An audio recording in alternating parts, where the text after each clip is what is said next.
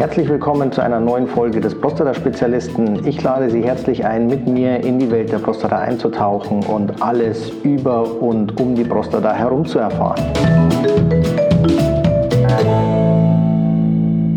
Herzlich willkommen zu einer neuen Folge des Prostata-Spezialisten. Heute geht es direkt um die nächste Therapie der gutartigen Prostatavergrößerung, nämlich dem Greenlight Laser. Der Greenlight Laser ist seit vielen Jahren auf dem Markt ähm, und wird da auch erfolgreich angewendet.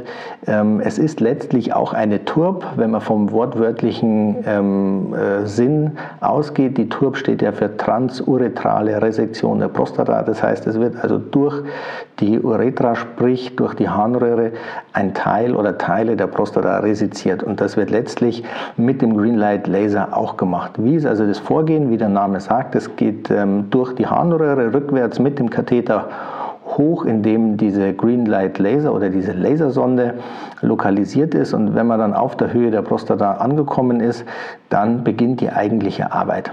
Das heißt, der Laser wird eingeschaltet und dann wird zuerst die Harnröhre, man sagt vaporisiert, also äh, letztlich eingeschmolzen mit der Energie dieses Lasers, um an das Gewebe hinter der Harnröhre zu kommen, das ja letztlich für die Symptomatik der gutartigen Prostatavergrößerung verantwortlich ist. Dieses Gewebe ähm, erhöht nämlich den Druck auf die Harnröhre ähm, so weit, dass die Blase es letztlich nicht mehr schafft, den Urin komplett aus der Blase hinaus zu drücken, sodass dann eben der landläufig bekannte Resthahn bleibt.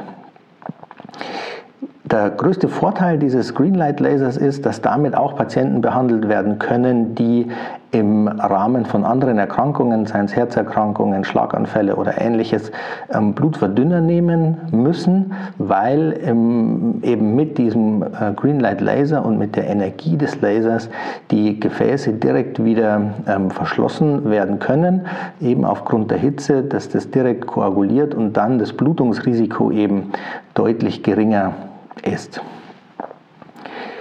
Wenn man im Internet sucht unter Greenlight Laser, findet man in dem urologie-lehrbuch.de eine relativ gute Beschreibung und auch eindrückliche Bilder. Ich werde den Link zu dieser Seite in den Show Notes mitliefern. Auf diesen Bildern sieht man auf der linken Seite quasi den Blick ähm, von dem Samenhügel nach oben zur Blase. Auf dem ganz linken Bild ist dieser Durchgang oben noch verschlossen. Auf dem mittleren Bild ist er schon nahezu frei gearbeitet. Und auf dem rechten Bild sieht man also aus der Prostata nach oben direkt in die Harnblase, wie der Weg dorthin ähm, frei vaporisiert wurde und letztlich auch ohne wirkliche Blutungsquellen oder Koagel. Also schon eindrücklich, was die Kollegen dort schaffen. Man muss allerdings auch wissen, dass der erste Schließmuskel in der Muskulatur der Harnblase ähm, äh, lokalisiert ist. Das heißt, direkt am Übergang der Harnblase in die Harnröhre ist der erste Schließmuskel ähm, lokalisiert, der für das kontrollierte Wasserlassen zuständig ist.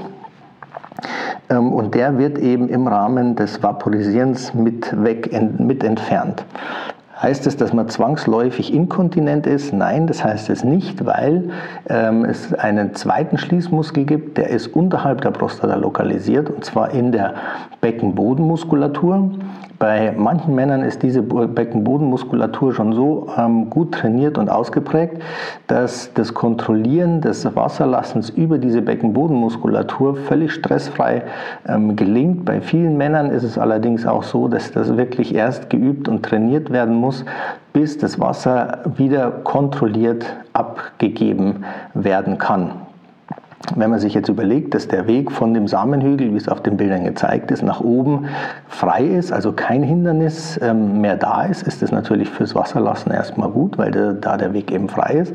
Es ist allerdings auch so, dass die Samenflüssigkeit, die ja ähm, über die Ausführungsgänge in der Prostata ähm, in den oder im Bereich des Samenhügels in die Harnröhre eintritt, dann auch den Weg nach oben frei hat, wohingegen er nach unten ja erstmal durch den unteren Schließmuskel dann durch muss, sodass also nahezu logisch ist, dass es hier auch zu einem sogenannten trockenen Samenerguss kommt, weil die Samenflüssigkeit natürlich auch den Weg des geringsten Widerstandes geht und der ist in diesem Fall eben nach oben in die Blase. Ist es tragisch? Ist es ähm, äh, gesundheitsschädigend? Nein, ist es nicht. Der, äh, die Samenflüssigkeit wird eben erst in der ähm, Blase zwischengelagert und dann beim nächsten Mal Wasser lassen mit ausgeschieden. Also auf natürlichem Wege dann nochmal Nachwuchs zu erzeugen, ist ähm, dann in aller Regel nicht mehr möglich. Sollten Fragen zu dem Thema ähm, aufkommen, schreibt sie mir gerne als E-Mail oder äh, unter den unten in den Shownotes angegebenen Kontaktdaten. Ich greife die gerne auf. Ähm, auch wenn Themenwünsche sind zu weiteren Podcast-Folgen, bitte gerne ähm, an mich. Dann äh, werde ich mich entweder zu belesen, sofern ich es nicht auf den Stehgreif machen kann, oder ich lade mir Gäste dazu ein, wenn die zu dem Thema besser informiert sind als ich. Ich freue mich schon auf die nächsten Folgen und auf die Rückmeldungen. Bis dahin wünsche ich allen noch einen schönen Tag, einen schönen Abend, ein schönes Wochenende ähm, oder wo auch immer Sie den Podcast gehört haben. Ich danke Ihnen fürs Zuhören.